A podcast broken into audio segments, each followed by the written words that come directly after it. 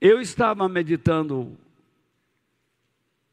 em 2 Timóteo, capítulo 4, verso 7. Combati o bom combate, terminei a carreira e guardei a fé. É um versículo muito usado, costumeiro em nosso meio, sobre o qual nós procuramos nos animar. Mas quando eu comecei a olhar com atenção este verso, encontrei ali a figura de um guerreiro. Por isso, eu vou usar como tema Guerreiros de Deus. Porque quando eu olhei para um guerreiro, eu comecei a descobrir outros, e muitos outros, na Bíblia. Como na história, após os homens bíblicos. E eu vi que neles existe algo muito especial. E então eu não consegui ficar falar tudo numa só noite. E veio tanta coisa na minha mente, no meu coração, que eu sei que foi Deus que começou a me ensinar. E eu tenho muita vontade de passar para vocês o que eu aprendo. E eu espero que essa minha intenção, esse meu desejo, não os confunda, não os desanime, não lhes traga um peso mental, mas que dê a você satisfação, alegria, de saber que você pode conhecer mais a Deus, assim como eu estou conhecendo melhor a Ele. E diante de tudo que eu vi e percebi, eu pensei que nesta noite eu poderia falar que na sua luta, empregue o que tem de melhor. É isto que os guerreiros de Deus fazem. Eles empregam o que tem de melhor. E talvez você me diga, mas Walter, eu me empenho, eu me esforço, eu tento fazer o melhor. E nós precisamos descobrir o que é isso. Mas o verso diz, na nova tradução da linguagem de hoje, fiz o melhor que pude na corrida, cheguei até o fim, conservei a fé. Não estranhem o que você está lendo, porque você se habituou com as versões mais antigas da Bíblia. Não tem nada errado aí. E eu vou explicar isso também. Mas eu preciso colocar alguns textos para que vocês me acompanhem, pensem e raciocinem comigo. Então, na tela, você tem o seguinte: não há como negar que a vida é um campo de batalhas. Isso é costumeiro é usual para nós, é natural. Batalhas nas quais pensamentos, emoções, o físico e a disposição espiritual estão constantemente sob ataques. Cada ser humano é um guerreiro isto é fato. um combatente, aí estão os sinônimos. Um soldado envolvido em batalhas diárias. Que batalhas são essas? As mesmas que eu citei acima.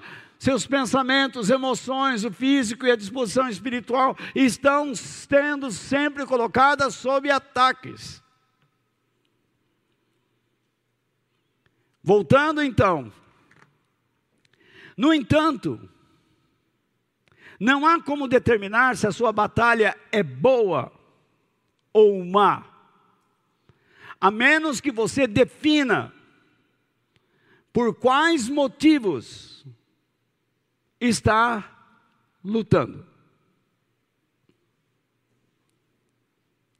Eu não sei pelo que Quais as razões que você está lutando agora? O que se passa na sua mente? Nas suas emoções? Nos seus desejos ou vontade? Que te levam a batalhar. O que te impede de fazer o que você quer fazer? Quais são os teus inimigos?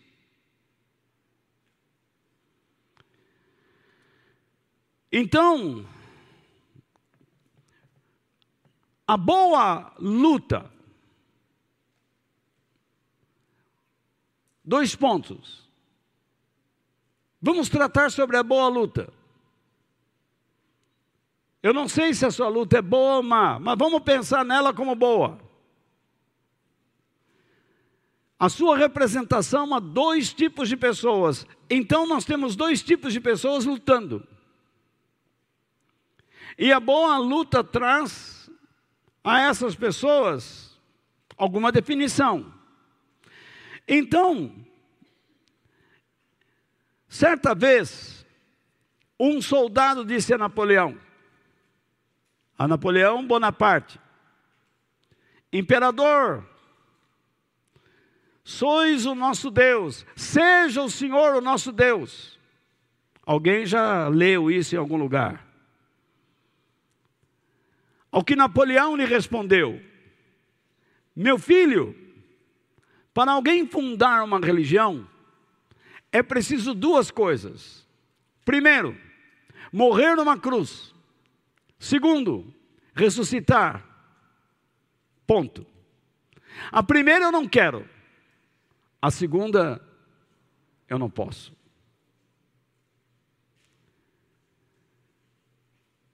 É hilário que.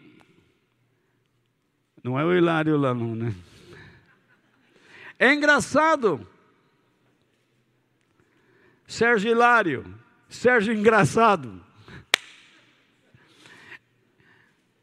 É engraçado que Napoleão nunca desejou ser Deus, mas por outro lado, ele desejou ser o dono do mundo.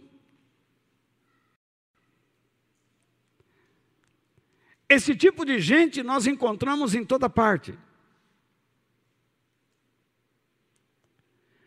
As pessoas não querem ser deuses,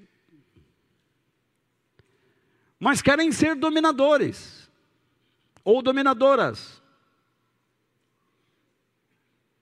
Elas querem impor seus pensamentos sem base, sem leis, sem regras, sem princípios, porque querem dominar.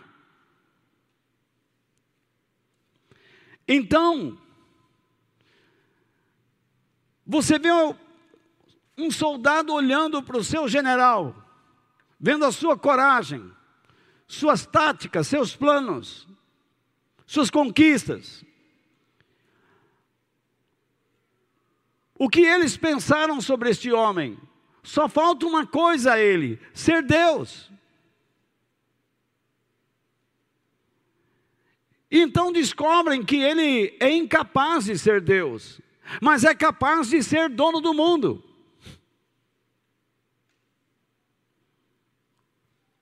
Você, marido, você, mulher, você, filho, você pai.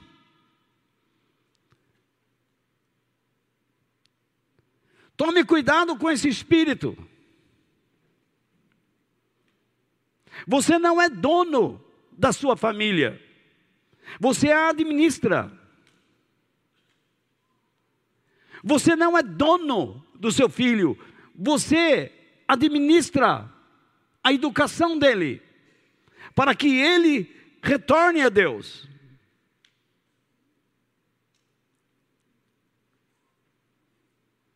Você, filho, não pode obrigar-se a si mesmo, dominar seu pai e sua mãe.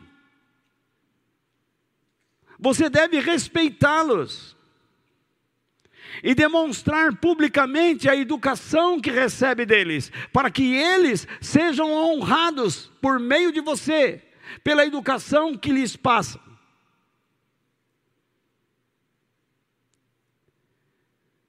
Porque este é o princípio da fé cristã. Nós aprendemos o Evangelho e testemunhamos as pessoas para que elas conheçam a Deus que está nos céus e glorifiquem o seu nome. Isso é que significa honrar pai e mãe. Mas quando nós demonstramos um espírito de dominação, estragamos tudo, porque tomamos posse daquilo que não é nosso. E passamos a reger as pessoas e pensar de modo superior a elas, de maneira contrária a Deus. Nós não damos às pessoas a verdade, mas a nossa mentira, os nossos medos, a nossa insegurança, revestidas de palavra de carinho.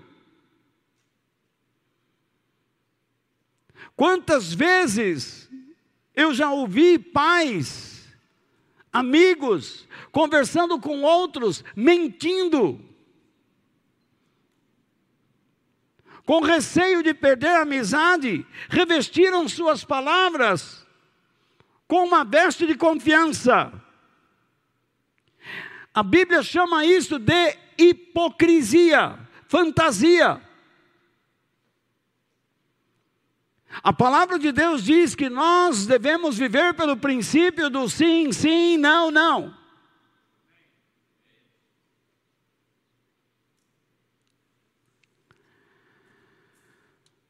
Mas continuando, para o cristão carnal, a luta é boa quando ele visa ganhar mais para si. E ela é má. A vírgula eu tinha colocado depois no mar, não sei porque eu voltei para lá, uma estupidez do tamanho do bonde, mas tudo bem. E ela é má. Quando não lhe é garantido benefícios pessoais. Isso é fácil entender. Oh, eu vou ganhar muito. Valeu. Não vou ganhar nada. Não vale a pena lutar por isso. Nós temos medo de semear. Nós gostamos de colher.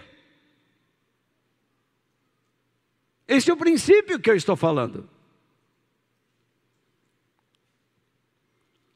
Mas que tipo de pessoa é essa?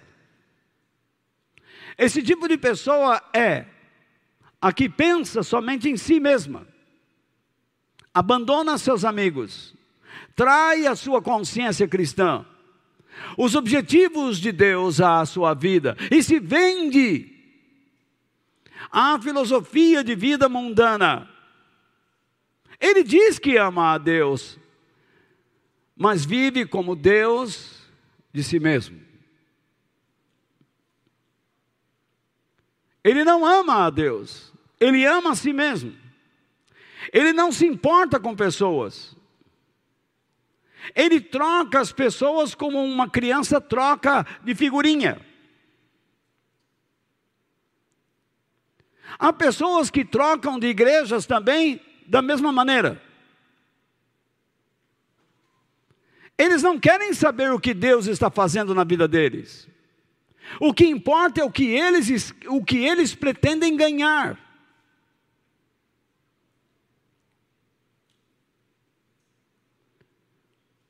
Se eu fizesse aqui um trabalho que oferecesse a vocês e a muitos bênçãos sem medida,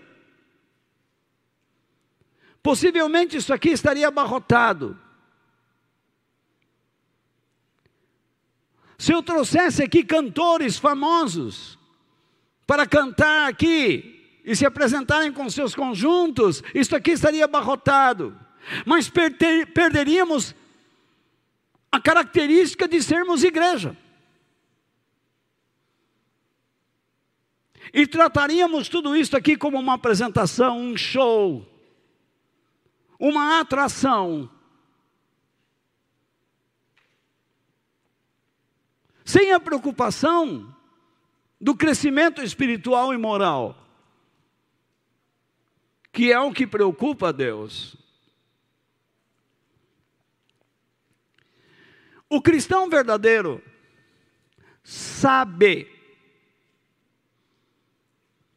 que a vida não é um ambiente neutro e que nele, nesse ambiente, no seu dia a dia, terá que enfrentar uma batalha entre o bem e o mal. Onde? Na sua mente, nas suas emoções, no seu físico, na sua disposição espiritual.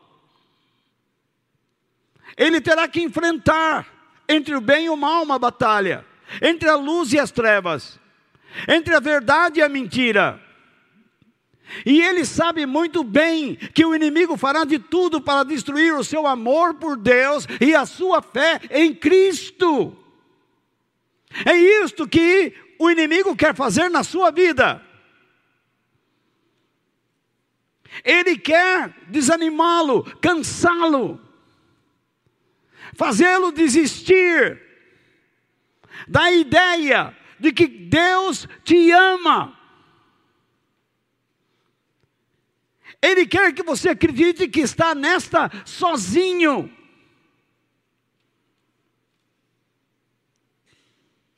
Que ninguém está preocupado com você.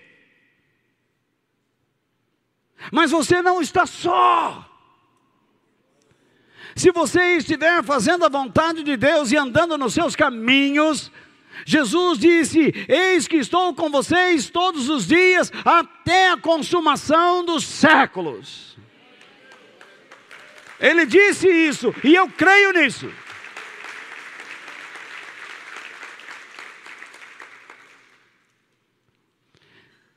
O homem que escreveu o nosso texto, fiz o melhor que pude na corrida, cheguei ao fim, conservei a fé, Foi um homem temente, confiante, que experimentou milagres de Deus em todo o tempo, ao longo dos seus anos. Foi um homem que foi chamado por Deus como qualquer um de nós, igualmente.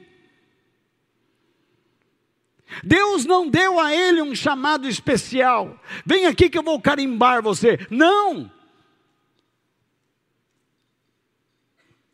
Ele era um perseguidor. E Deus o derrubou ao solo. E falou com ele. Porque desde porque mesmo como perseguidor, ele fazia isso por temor a Deus. Porque ele respeitava Deus, ele entendia que o cristianismo, que a nossa fé era uma grande ameaça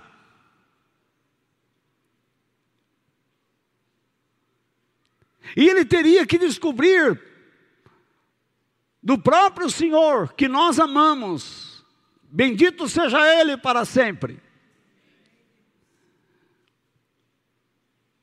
Que nós não somos uma ameaça, nós somos uma resposta, uma luz. Aqueles que estão na escuridão, na ignorância de Deus, naqueles que não têm paz, naqueles que vivem debaixo de aflição, naqueles que perderam a esperança. Nós temos a resposta.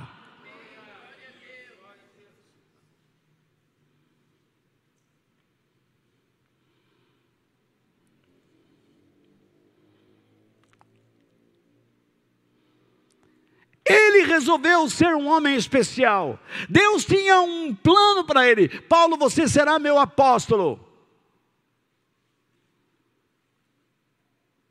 E como nós ouvimos falar de Paulo em todo o Novo Testamento? Porque ele se tornou importante, ele fez realmente o melhor.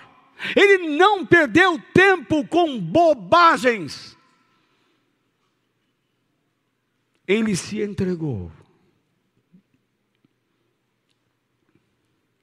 Por onde esse homem passou, pessoas foram restauradas, curadas, edificadas. E até os demônios o respeitavam, dizendo: Eu conheço este homem, mas aquele não. Um demônio falar isso. Eu coloco a referência aí, você pode ler depois.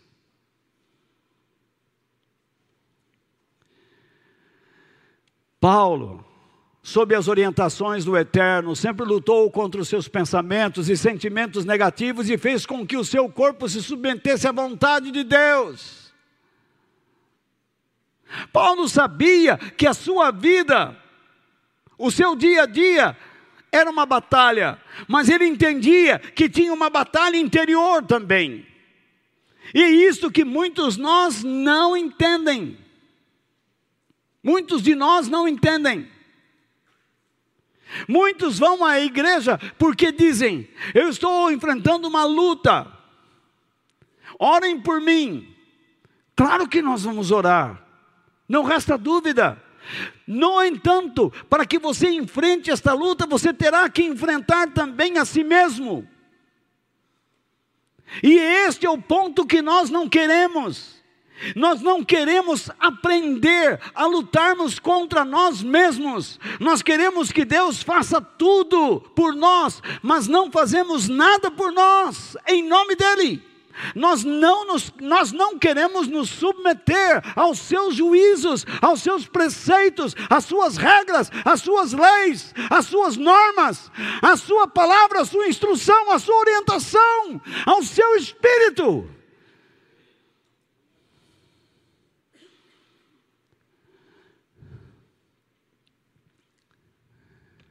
Paulo, nos seus dias, amou a Deus, lutou duramente contra si mesmo e motivou outras pessoas a fazerem o mesmo. Olha, peraí, como é que é? Paulo então lutou contra o mundo, lutou contra si mesmo e ainda motivou pessoas a fazerem o mesmo? Sim, porque este é o princípio da vida cristã.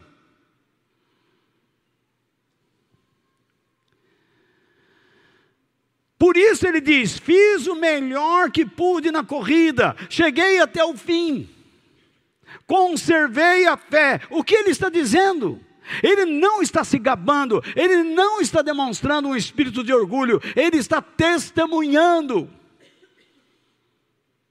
como ele fez, o que ele fez, por que ele fez. Alguma coisa que ele julgou ser o melhor. Então, eu coloquei este verso, porque é assim que ele aparece em outras versões que vocês estão acostumados. Combati o bom combate, acabei ou terminei a corrida, a carreira, Combati o bom combate, acabei a carreira, guardei a fé.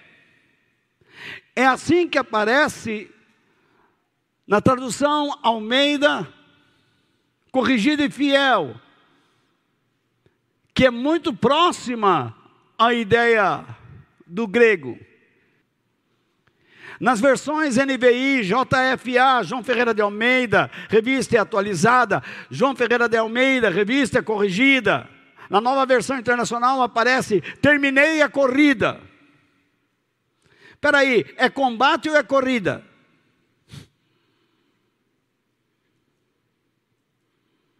Você vê, as pessoas ficam muitas vezes preocupadas em buscar os termos corretos, qual é a versão correta? Eu fiz isso de propósito. Porque perdemos tempo buscando os termos corretos, a versão correta, e esquecemos de buscar o sentido correto.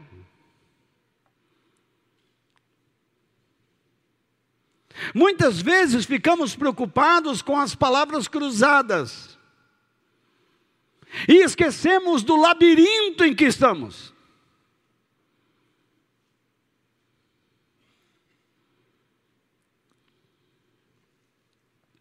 Vamos entender então o sentido das palavras de Paulo. Na boa luta, empregue ou faça uso do que tem de melhor. Empregar aqui significa fazer uso, aplicar. Aplique o que você tem de melhor. Será que é difícil entender isso que eu estou falando? É complicado para você, não? Não, fala sério, é complicado. A menos que você não queira aprender.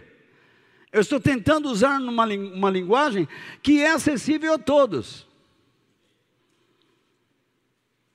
Nós temos aqui pessoas que estudam, pessoas que deixaram de estudar, pessoas que nunca estudaram, mas todos são chamados por Deus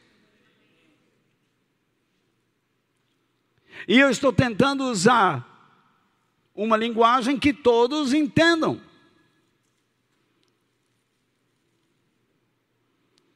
Então Paulo diz: Fiz o melhor que pude na corrida. Repare bem lá, o sublinhado. Fiz o melhor. Por que eu sublinhei? O que é que você está lendo aqui? Fiz o melhor que pude. Quando você lê esse texto, você vai entender o seguinte, de forma literal. Você vê um homem se esforçando ao máximo para fazer o seu melhor na sua numa determinada situação. Não é isso que você lê? Sim ou não? No entanto, o sentido dessa frase, ou desta expressão de Paulo, é muito mais profundo do que você pensa.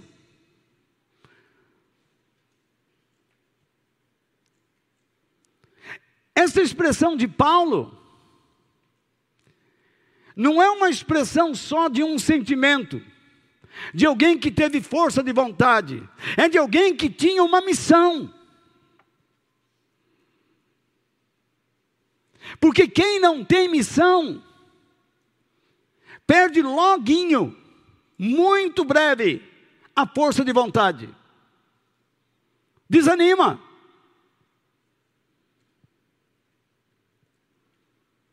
Se você não entender os objetivos de Deus para a sua vida, você pula de galho em galho.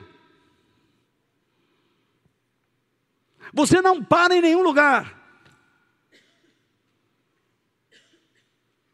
Você não ajuda ninguém.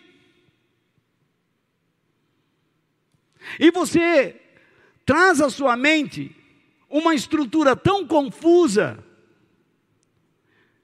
a qual é incapaz de se manter em pé, vive desabando.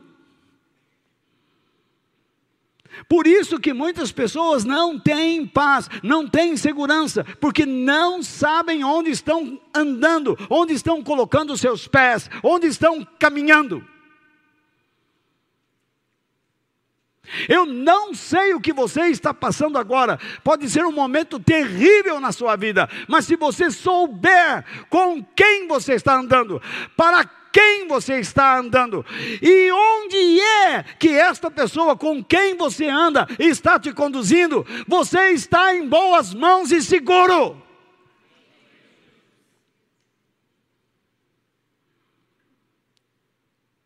Não tenha medo. Não tenha medo de nada. Seja um homem e uma mulher de Deus. Confie naquele que te chamou. Porque ele foi te buscar na miséria. Ele teve misericórdia de sua vida. E até aqui ele o tem ajudado. A mão de Deus não lhe falta.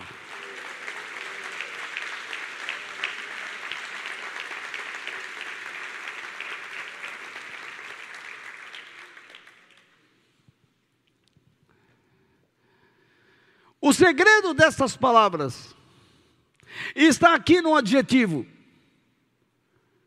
melhor. Paulo fez o melhor que em outras versões aparece como bom. O que ele está dizendo é: todas as vezes que eu tive que lutar contra o inimigo que queria desaprovar meus pensamentos, minhas emoções, ferir o meu corpo, fazer com que eu me indispusesse com Deus. Eu busquei dentro de mim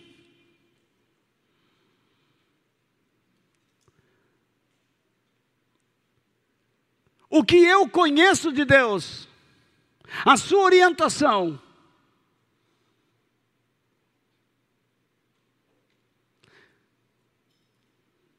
e recebi dele o que era bom ou melhor para os momentos específicos da minha vida.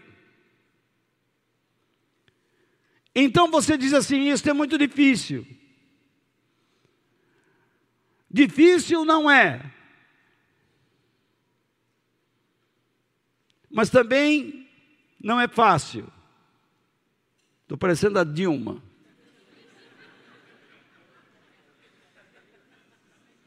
Mas vocês vão entender o porquê eu falei dessa maneira. Não é difícil, mas não é fácil. Ficamos no meio termo. Porque tudo vai depender de você.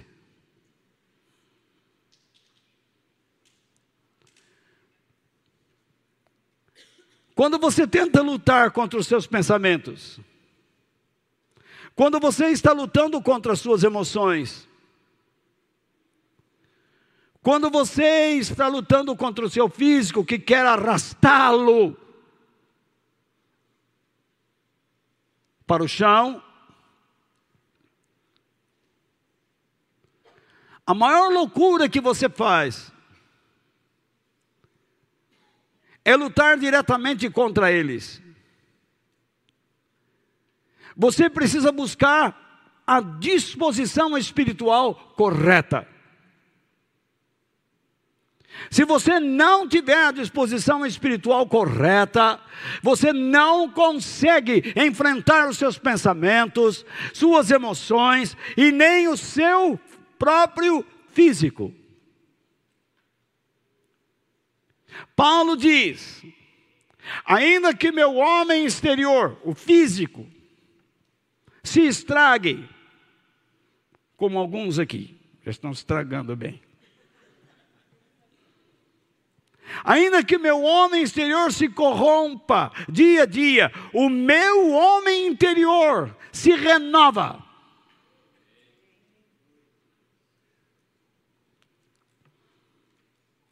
Ele diz: Eu não ando pelo que vejo, mas por aquilo que não vejo, por aquilo que os meus olhos não veem.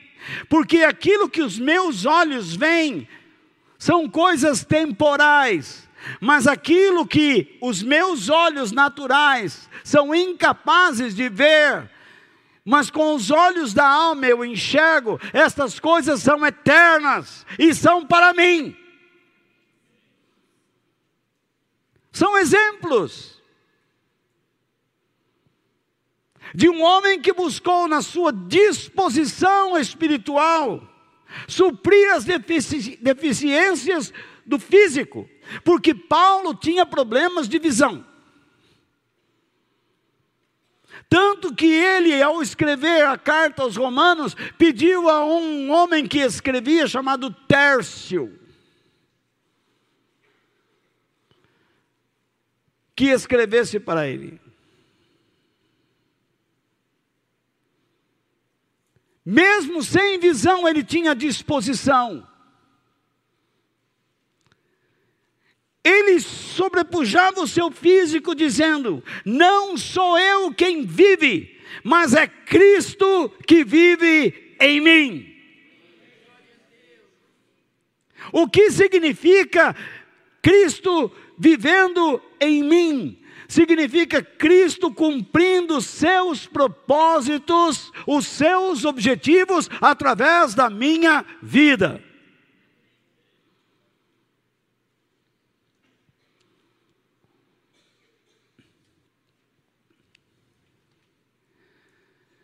Portanto, o sentido de melhor ou bom, usado por Paulo, é que ele extraiu de dentro de si o que é bom, nobre, honrado, digno. Uma ação do caráter divino no seu interior, manifestando-a exteriormente.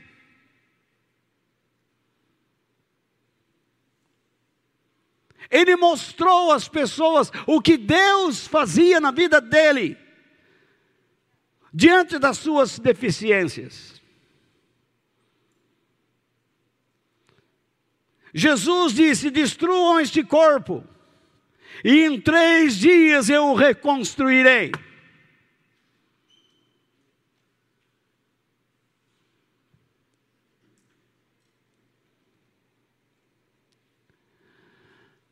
O seu desejo, o desejo de Paulo, era expressar o quê? O quê? O poder divino. Com que finalidade? Inspirar ou motivar outras pessoas a abraçarem o que é louvável, elevado, verdadeiro e transformador da parte de Deus. Aquilo que você não pode, Deus pode.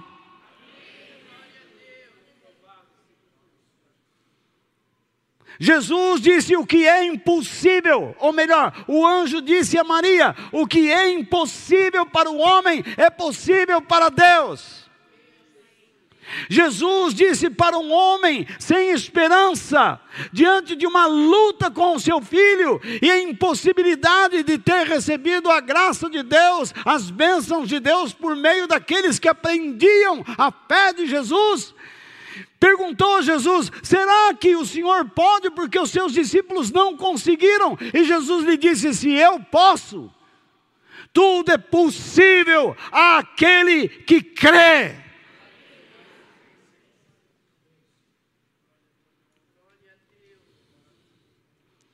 O Evangelho é profundo.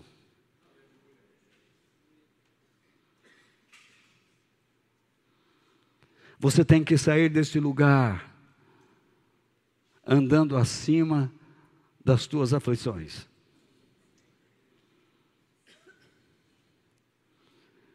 Porque você vai se deparar com elas lá na porta.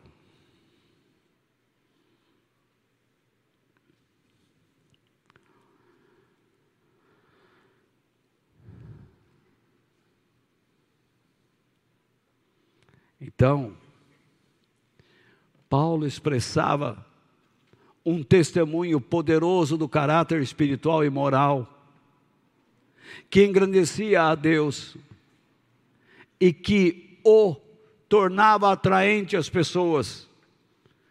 As pessoas perguntavam o que este homem tem.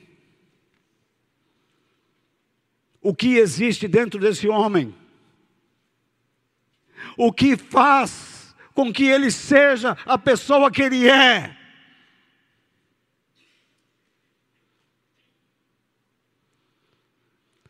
Quando chegamos perto deste homem e olhamos no seu rosto, percebemos marcas.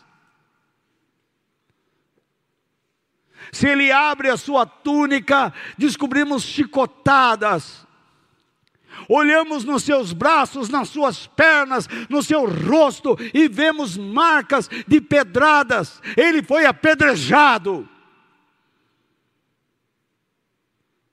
O que faz este homem não desistir? O que faz este homem não parar?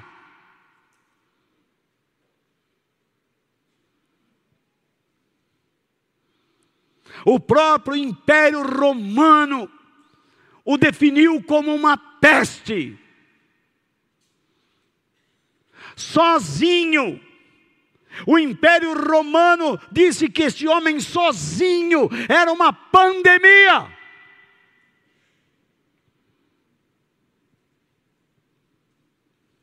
Ele infecta as pessoas por onde passa. O que existe neste homem? O que ele oferece a este homem? Eu persigo as pessoas que acreditam nele, e eles acreditam cada vez mais nas coisas que ele fala.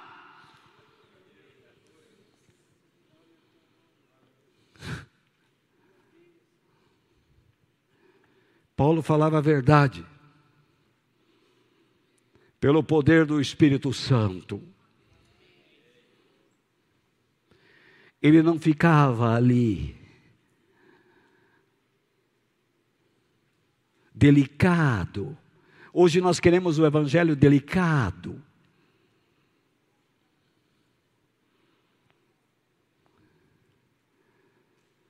Você não pode levantar a voz. Você não pode ter gestos bruscos. Precisamos ser delicados, oradores as favas com isso.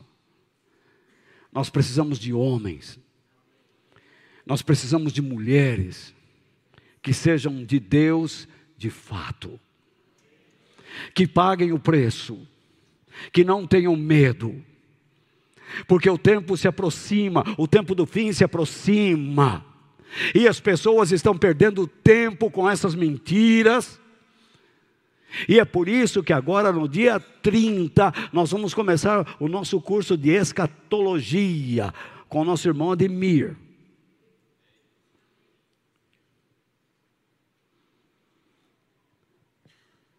Você deveria aprender o que Deus diz sobre os últimos tempos. Pare de brincar.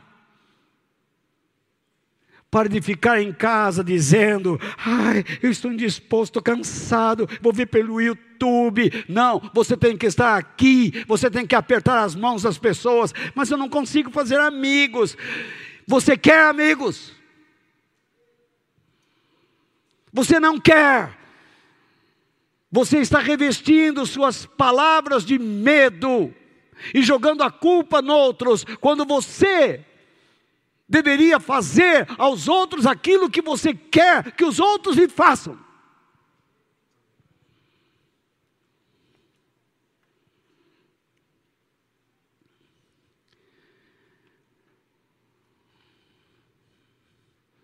Ah, meu Deus. Deixe Deus usar sua vida. E deixe as pessoas questionarem: como você suporta isso? Como você aguenta isso? Como você aguenta essa dor? De onde vem a tua paciência?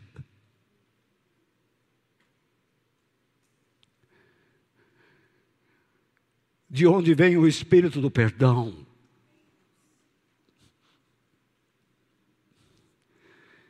Você deveria estar num manicômio e você está ajudando pessoas. Você deveria enlouquecer e está ajudando pessoas. a não ficarem loucas. Qual é o teu segredo?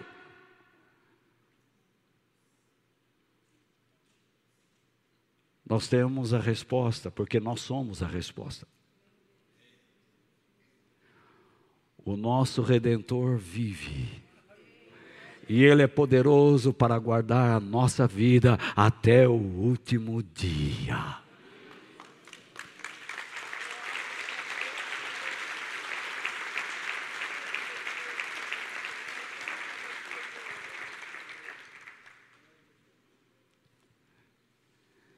Por isso, se vocês ainda estão com ânimo,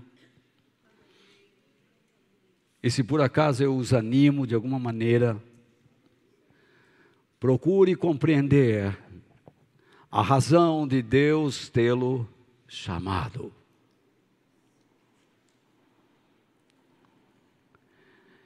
Em um mundo afastado de Deus, Paulo entendeu que foi chamado por Deus ou por Ele, para amá-lo, ser uma inspiração a outras pessoas e demonstrar a elas como o Senhor é capaz de agir por meio daquele que o conhece e confia nele.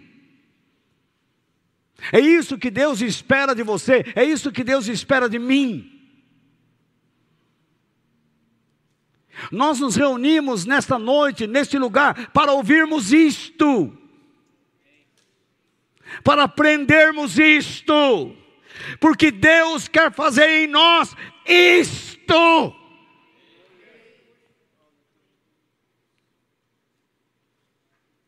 Povo de Deus, pare de dar ouvido, ouvidos àqueles que querem transformar o Evangelho em historinhas para crianças. Torne-se adulto, coma comida de adulto, viva como adulto, sofra como adulto, lute como adulto, seja um guerreiro de Deus.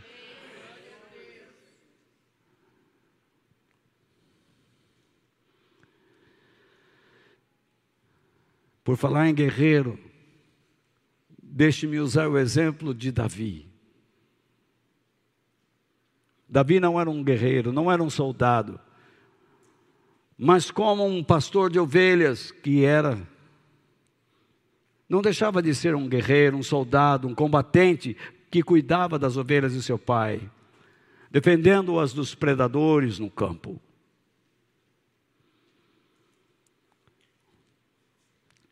Ele as defendia de ursos e leões.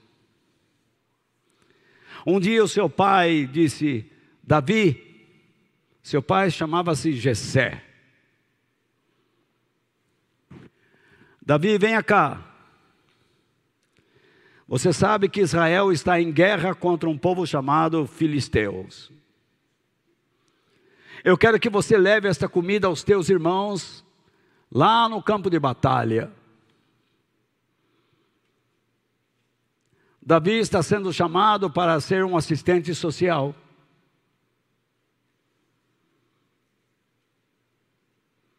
Leve esta ajuda aos seus irmãos. Nada contra os assistentes sociais aqui. Se quiserem trazer comida para as pessoas que estão em necessidade, tragam. Nós sustentamos perto de quantas famílias, Denise? 40 famílias. E gostaríamos de ajudar mais. Isso é um bom trabalho. E Davi então levou comida para lá. Quando ele chegou lá, ele se deparou com um homem de 2 metros e 70, quase 3 de altura. Um gigante. E nós sabemos que isto é possível. E os filisteus, entre os filisteus era comum encontrar-se homens exageradamente altos. Naturalmente que este homem sofria de uma doença chamada gigantismo. Mas ele era bom, era hábil. Carregava espada, lanças, dardos. E Davi o ouviu insultando o povo de Deus. Então Davi olhou para os soldados e disse: Afinal de contas, quem é esse filisteu pagão para desafiar o exército do Deus vivo? Você vê, aí está uma coisa que quando a Bíblia foi traduzida para o português, em muitas versões, não está presente. Davi não fala de um exército, mas ele fala de exércitos. Mas não tem problema. Quando você está lendo a Bíblia e você encontra alguma coisa que lhe parece errado, aquilo não é um erro, é um modo de Deus chamar sua atenção. Pare os olhos aí, vai investigar. Eu entendo assim.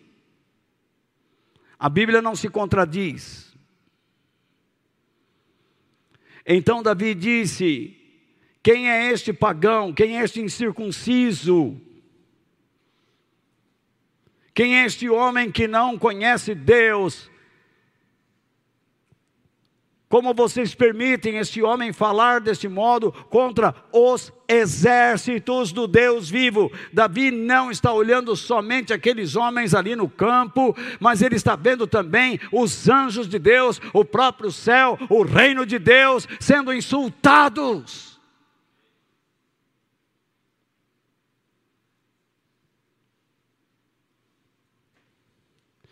Você se lembra da frase de Jesus?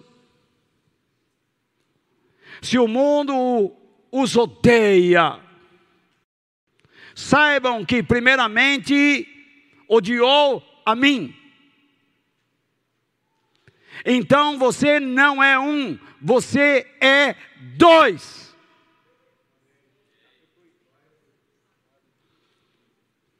Maior é aquele que está em mim do que aquele que está no mundo.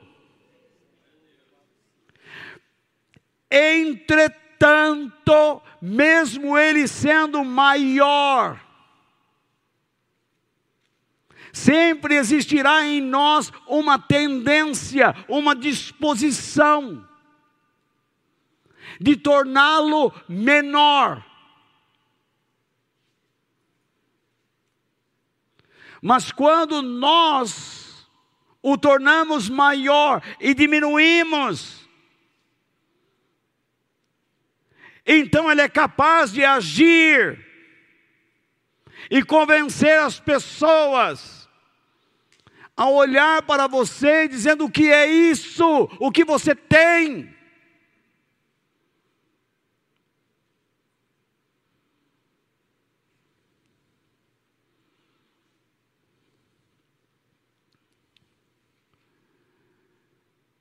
Há um texto da Bíblia veio a mim ao meu coração e agora fugiu.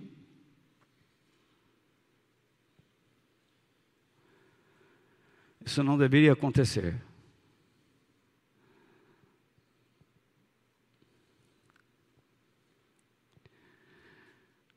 Mas quando Davi fez esta pergunta, existia algo oculto nela. Davi não está zombando dos homens de Deus mas está chamando a todos para enxergarem algo que eles não conseguiam ver. Vocês não percebem que este homem está zombando não só de vocês, mas daqueles que estão por trás de vocês, daqueles que estão com vocês,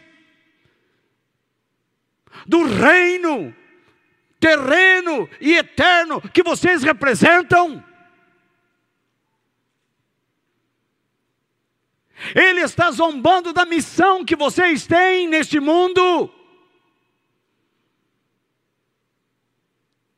A zombaria deste homem é mais abrangente do que vocês podem imaginar. Vocês estão agindo como covardes. Vocês são covardes.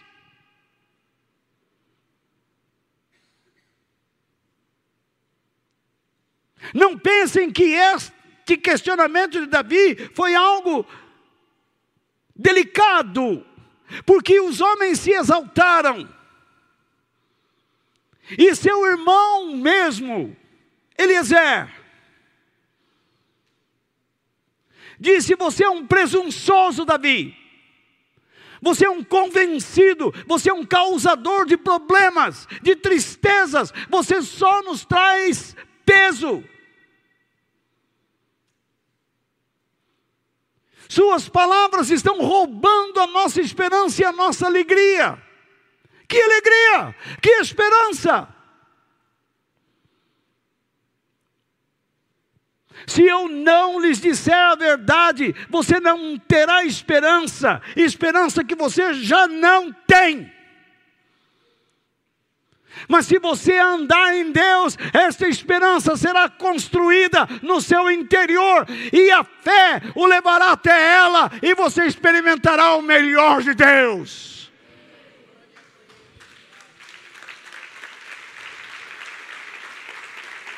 Saiba disto.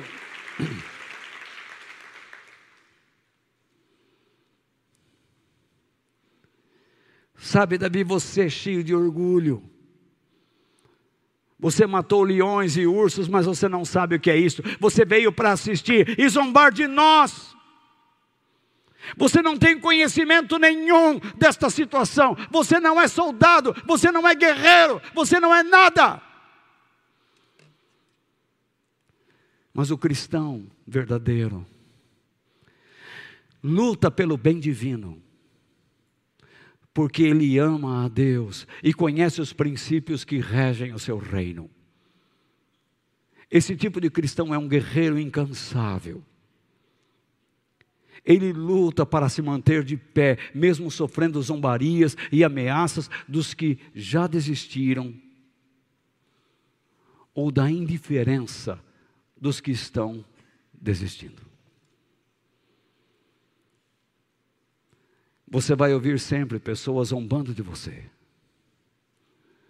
Quando você pronunciar sua fé em Deus, quando você pronunciar sua crença em Deus, quando você pronunciar verdades de Deus, as pessoas vão zombar de você, vão caçoar de você. Alguns vão chegar a ameaçar você.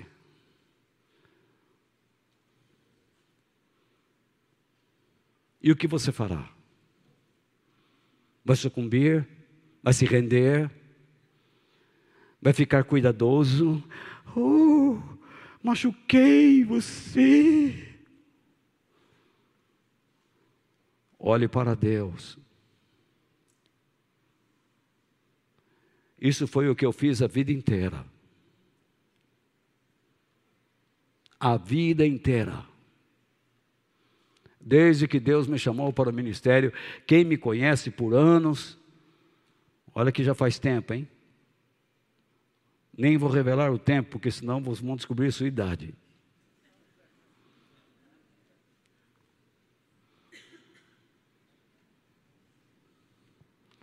Você tem que ser firme.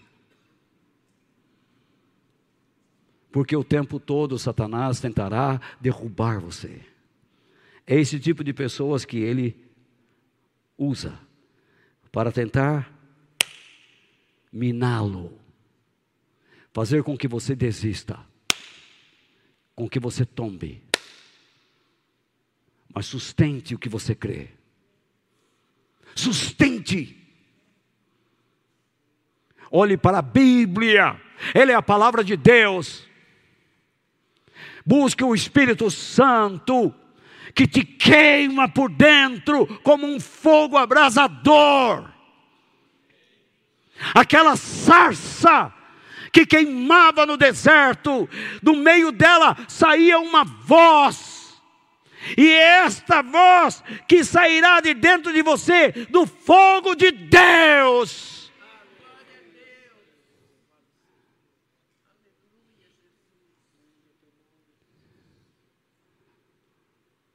Se você não tem isso, você não tem nada.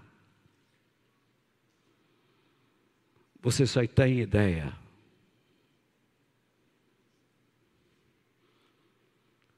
Conhecimento teológico.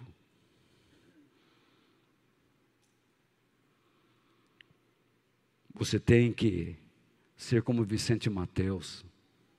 Quem sai na chuva é para se queimar.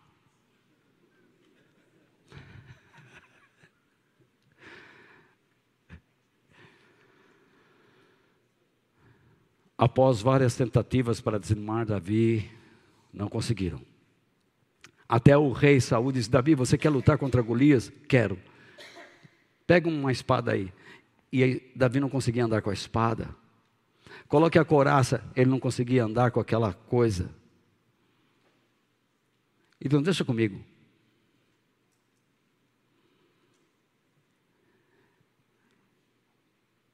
O seu povo o ridicularizou. Quando ele foi diante de Golias, este também o ridicularizou, zombou dele. A vida é assim. Quando você defende a causa de Deus, o próprio, o próprio povo de Deus te abandona. Aqueles que dizem que amam a Deus não estarão ao teu lado.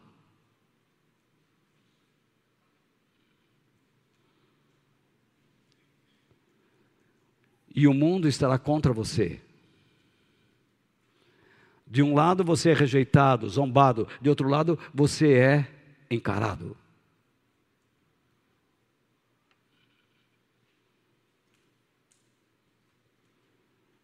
E o que você vai fazer? Sentar e chorar?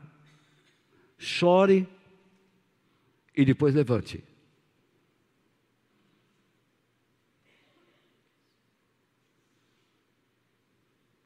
Sinta o peso do desânimo, olhe para a palavra de Deus e se anime.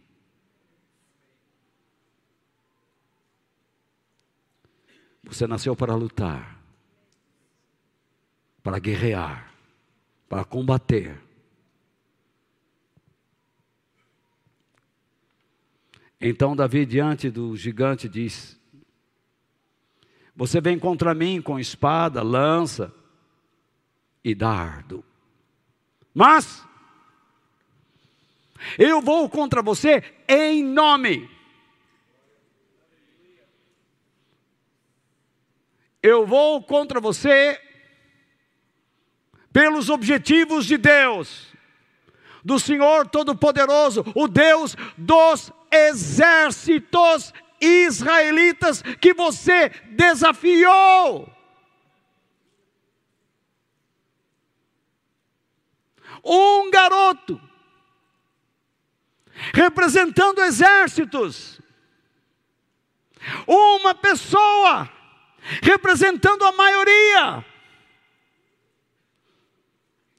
você lutando sozinho dentro da tua casa, mas é você que Deus quer usar.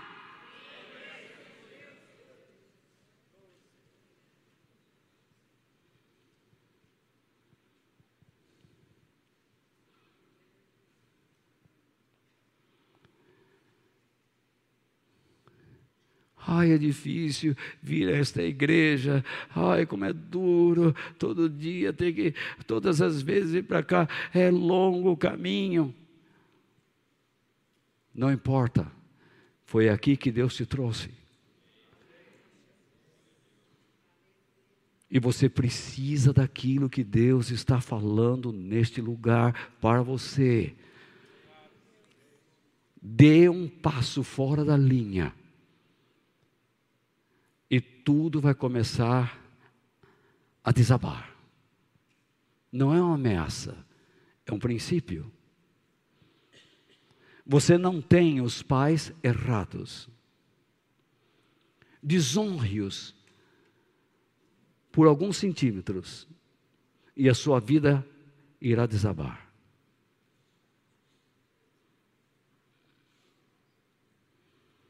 É o princípio da autoridade. Davi descobriu que ele não foi até lá ao campo para ser alguém que levasse comida aos seus irmãos, mas ele foi para lutar, para guerrear, para animar os covardes, os desanimados, os indiferentes, a se animarem e lutarem com ele. Mas ele tinha que ser o exemplo. Você tem que ser o exemplo.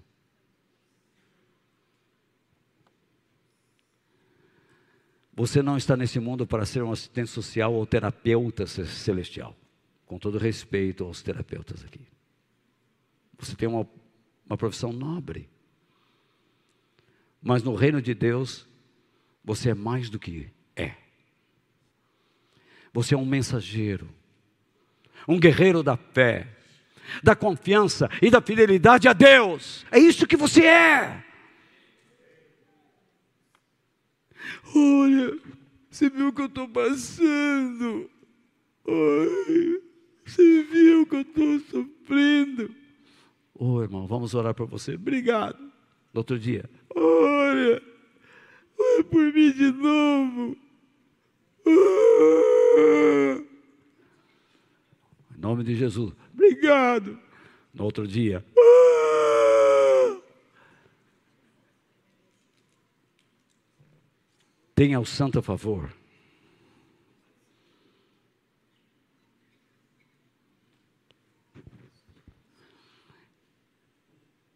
Entenda a razão de Deus tê-lo chamado. Levante a cabeça. Aquela verdade que estava oculta na pergunta de Davi incomodou todo mundo. Davi foi até Golias e o desafiou. E então Davi foi até o riacho e pegou, escolheu uma, duas, três, quatro, cinco pedras lisas pedrinhas.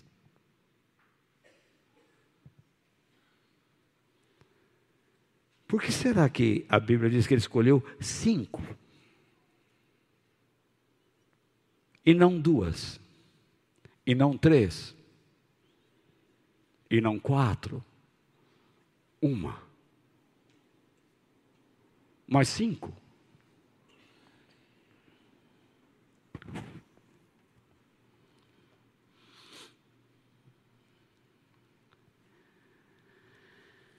Enfim, no íntimo, Davi sabia que, sob a direção do forte general, não deveria haver soldados fracos. Os guerreiros mais fortes não são descobertos no, em tempos de paz, mas quando se mostram resistentes ao engano e dispostos a lutarem pelo que é correto e verdadeiro.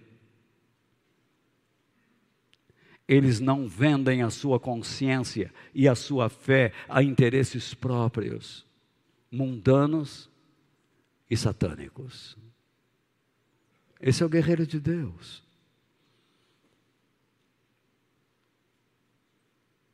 Você esperava ouvir todas estas coisas de uma simples frase? O melhor? Essa fiz o melhor, expressa a vida de um homem, de um homem de Deus, de um guerreiro.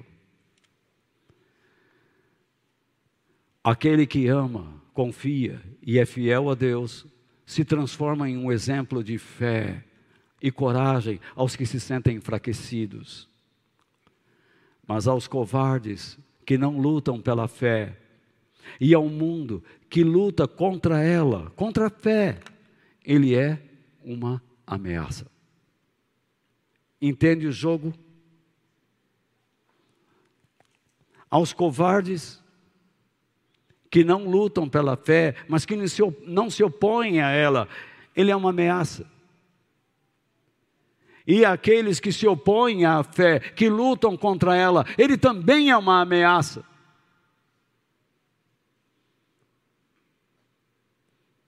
O mundo não gosta deles. O mundo odeia você. Se você se dispor a amar a Deus, a confiar nele, o mundo irá odiá-lo. Às vezes, do nada, do nada, tudo parece ruir ao seu lado. Então você se lembra do que o homem de Deus disse: mil cairão à tua direita, dez mil à tua esquerda, mas tu não serás atingido.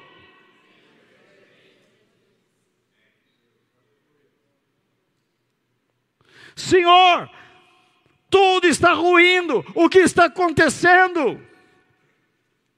Na minha aflição, eu sou incapaz de ouvir a tua voz, de entender tudo.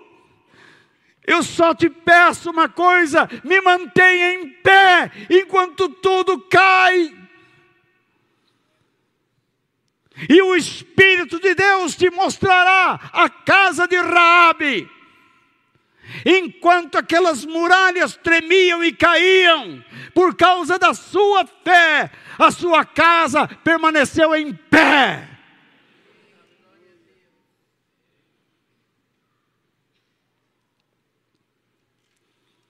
Por quê? Ela foi uma inspiração à sua família. Ela não se preocupou em salvar somente a si mesma, mas ela obedeceu a Deus em tudo. Ela disse: Eu quero ser uma bênção para o povo de Deus e para aqueles que não conhecem a Deus. Ela não pôde salvar a sua cidade mas ela salvou a sua casa, como o carcereiro em Filipos, quando diante daquele terremoto ele ia se matar, e Paulo disse: Não faça isso. Crê no Senhor Jesus e será salvo tu e a tua casa. Você vai ser uma inspiração à sua família e não um traste.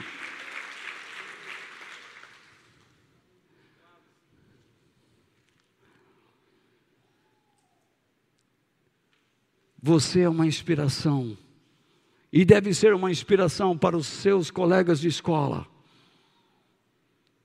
colegas de trabalho, irmãos na fé, aos que o odeiam não é à toa que Jesus disse: se tirarem a sua capa, dê a túnica. O que ele estava falando? Inspire-os a questionar: como você faz isso? Ninguém faz isso.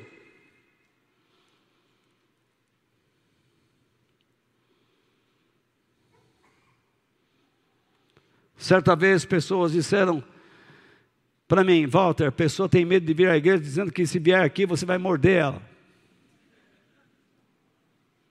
E quando a pessoa entrou ali, eu fui o primeiro a ir dar um abraço.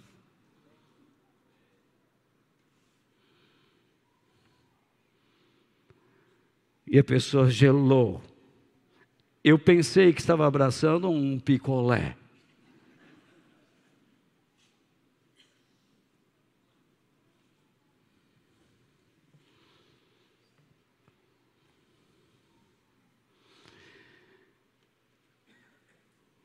A sua importância no reino de Deus depende do que você pretende ser: palha ou trigo.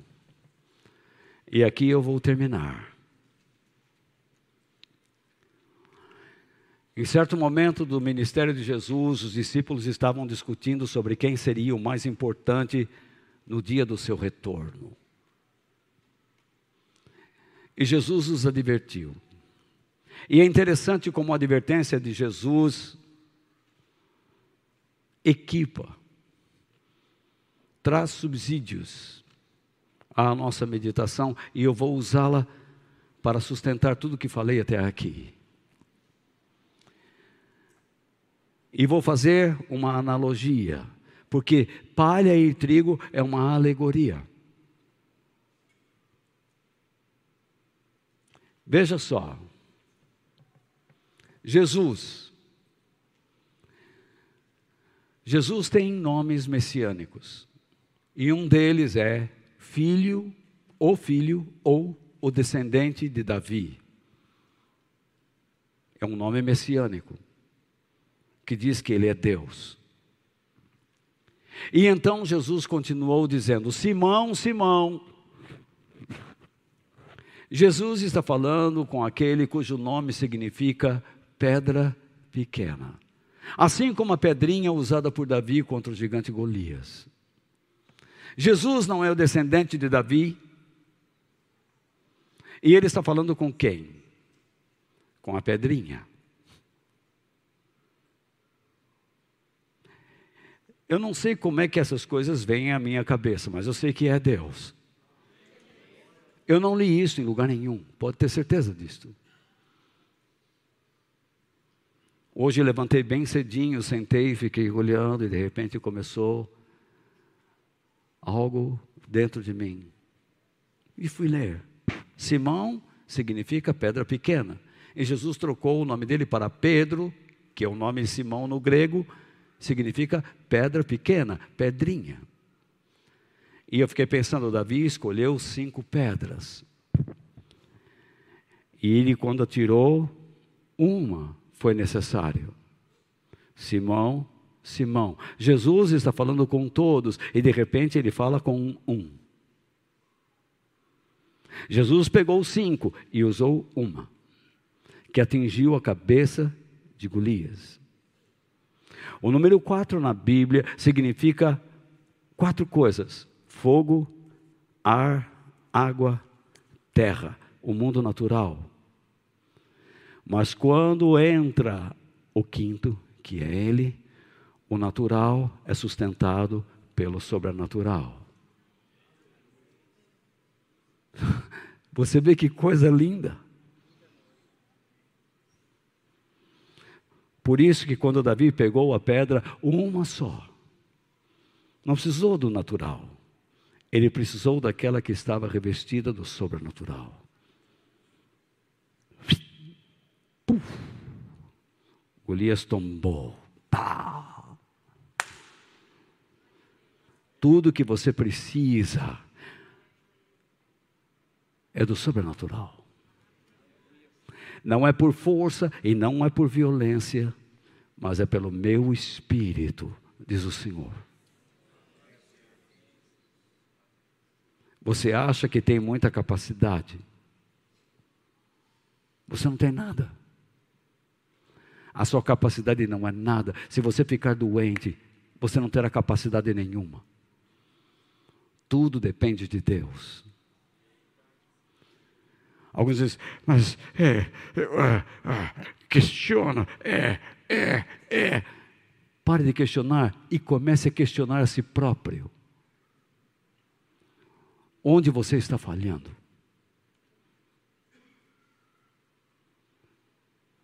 Quem você está incentivando? Quem você está motivando neste momento da sua vida? Ou você só está falando para as pessoas Você está lutando, eu também estou. Não dá, né? Vamos chorar junto, vamos chorar largado. Levanta. Confia. Jesus disse a Simão, a pedrinha: Escute bem. Satanás já conseguiu licença para pôr vocês à prova. Assim como Golias colocou à prova o exército de Israel, mas não o exército do Senhor espiritual, mas o exército carnal estava debaixo da direção de Deus. Deus estava no controle? Não. Deus está no controle de quem se coloca debaixo do seu controle. Põe isso na tua cabeça.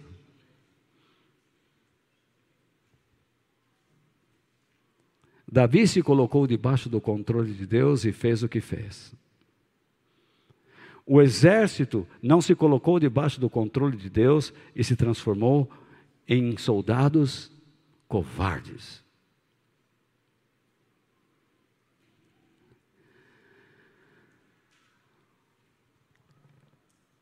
Deus permitiu que Satanás colocasse o povo à prova, assim como fez com Jó.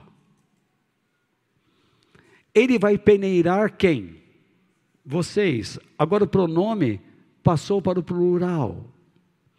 Jesus está falando no singular. Você, Pedro, você, Pedrinha, agora passou para vocês.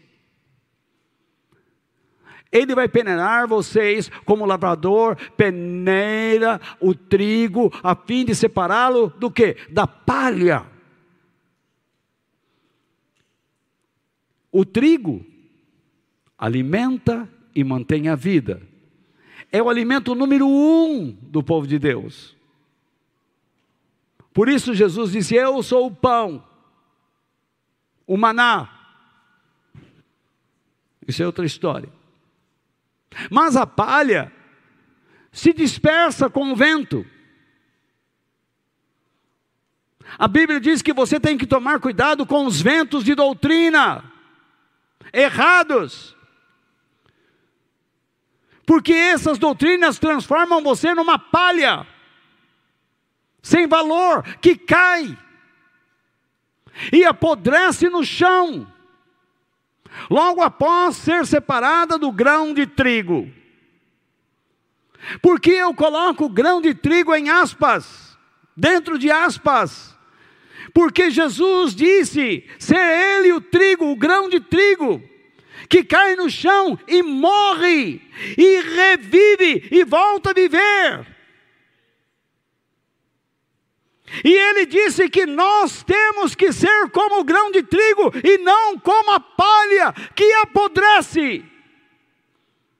Você tem que servir de alimento a outras pessoas e não simplesmente adubo. Volte a ser quem você era. Se anime na fé, se encha do Espírito Santo, crê em Deus. Pare de correr atrás de pessoas covardes, de pessoas que não amam a Deus, que estão buscando um caminho fácil e largo.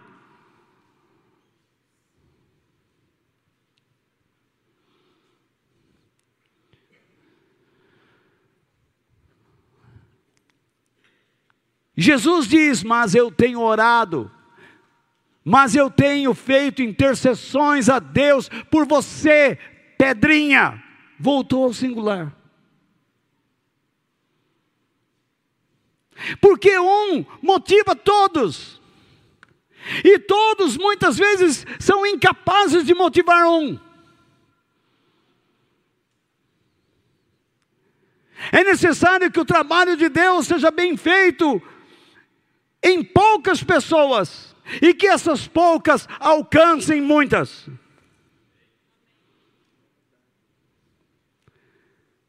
Você não pode pensar em ganhar o mundo e perder o que você tem de valioso, a sua alma. Pare de ficar sonhando com o macro e descuidar-se do micro.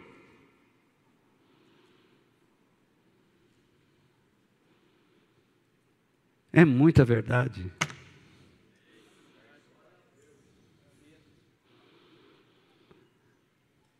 Aí chega alguém que fala assim: Eu escuto você, mas não entendo. Lógico, você não entende nem a si próprio. Nem eu te entendo por não me entender.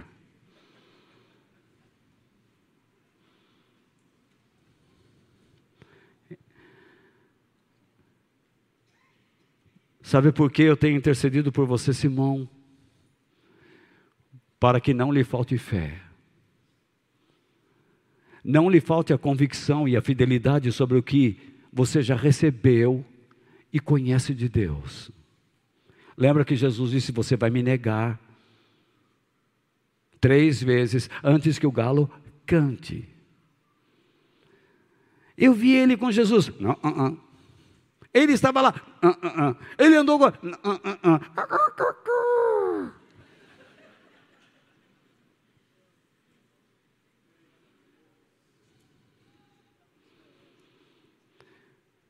E então vocês serão como palha. Vocês irão dispersar. Vocês vão embora. Vocês vão abandonar. Vocês vão ficar decepcionados. Vocês vão dizer assim: puxa, e agora? Não aconteceu nada. Cada um vai buscar o seu interesse, o seu trabalho.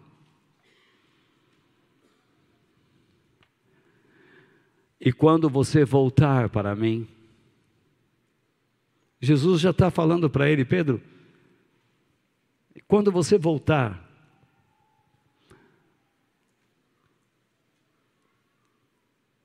porque Jesus é onisciente, Ele avisa você para não pecar, Ele sabe como é o teu coração, e algumas pessoas olham para esse texto e dizem assim: Deus sabe que eu vou pecar, por isso Ele, Ele me ama, Ele gosta de mim do jeito. Foi Ele que determinou que eu pecasse, Ele sabia que eu ia fazer errado, sabia nada. Ele orientou você a fazer o que é correto, e você será punido por ter feito o que é incorreto. E se persistir no erro, será punido eternamente.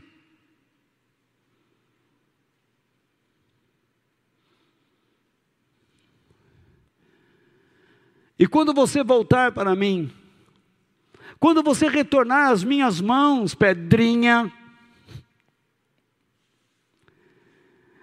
e sob a minha direção, pedrinha,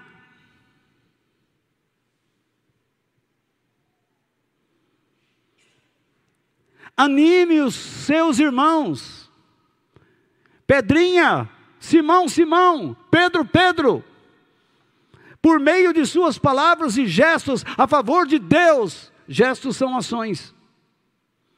Por meio de suas palavras e gestos a favor de Deus, e resistindo, e lutando contra as palavras e ações de Satanás, que seus irmãos sejam fortalecidos pela sua fé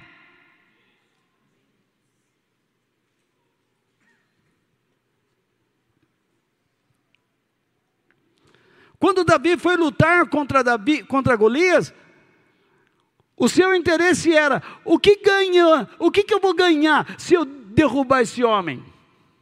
Interesseiro. Ele não ia ganhar nada de Deus, ele ia ganhar o que ele pretendia ganhar. A luta para ele poderia ser boa se ele ganhasse o que? Dinheiro.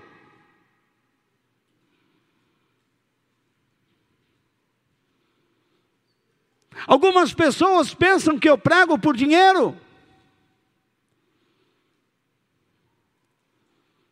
Eu ensino vocês como usar o dinheiro, mas nunca cobrei de vocês coisa alguma.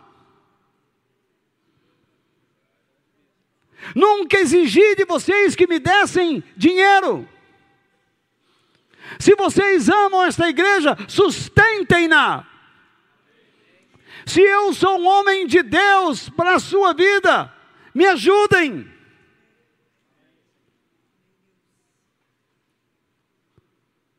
Mas nunca fiz a obra de Deus por dinheiro.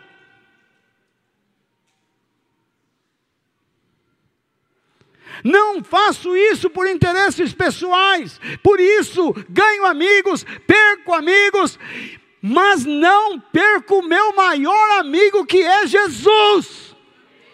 O que, que eu vou ganhar? Mas quando ele foi na direção de Golias, ele mudou de ideia. Ele disse: Eu vou contra você pelos objetivos de Deus e não pelos meus. E quando o gigante tombou, a sua vida inspirou pessoas. Os filisteus ficaram apavorados diante da coragem de um menino que derrubou um homem de quase três metros de altura, um herói. Quando as pessoas olharem você vencendo seus dramas, superando suas aflições, suas tristezas, suas amarguras, seus medos, eles vão perceber que você está derrubando gigantes.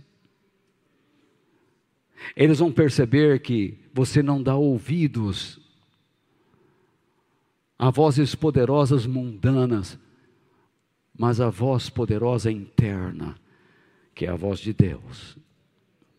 Eles vão questionar de onde vem a tua força.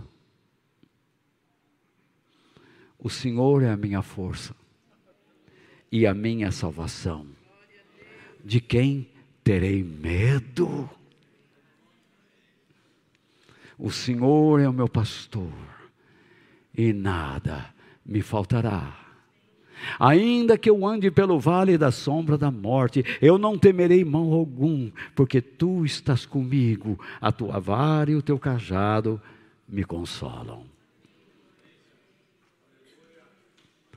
A minha esperança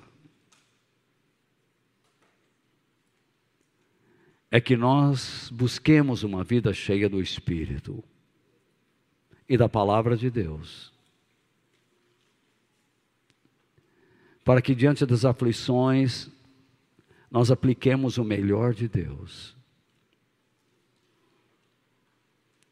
Não é para nos gabarmos depois, dando testemunho na rádio, na televisão. Olha, eu estava pobre, agora fiquei rico mas ainda não aprendi a ser generoso. Então você perdeu tudo. O que você tem na mão é uma arma satânica que vai destruir você. Se você entender que você foi chamado por Deus para amá-lo e ser uma inspiração a outras pessoas, você cumprirá a sua missão. E será de grande importância nas mãos do Pai e honrado por Ele eternamente. Que Deus nos abençoe.